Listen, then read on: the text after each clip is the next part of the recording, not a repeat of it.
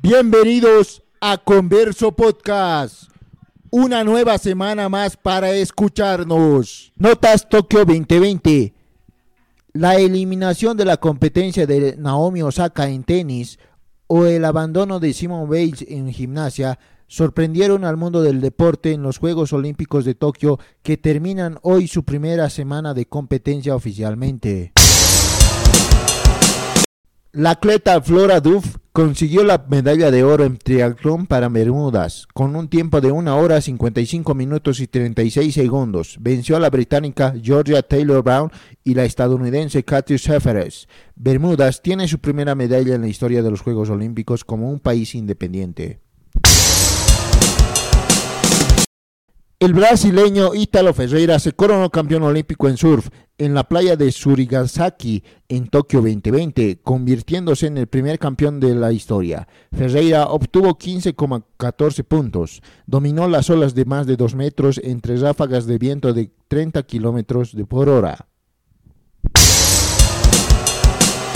El venezolano Julio Mayora conquistó la medalla de plata en levantamiento de pesas en la división de 73 kilogramos, levantando 346 kilos.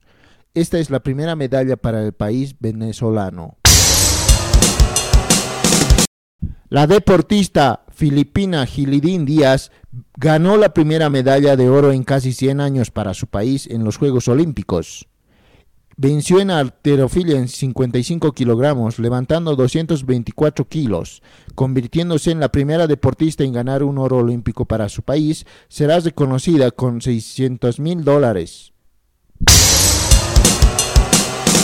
San Marino se convirtió en la nación con menor población 34 mil habitantes en el mundo en lograr una medalla en los Juegos Olímpicos. La tiradora Alexandra Perilli ganó la medalla de bronce con 29 aciertos en la final, en la modalidad de foso olímpico.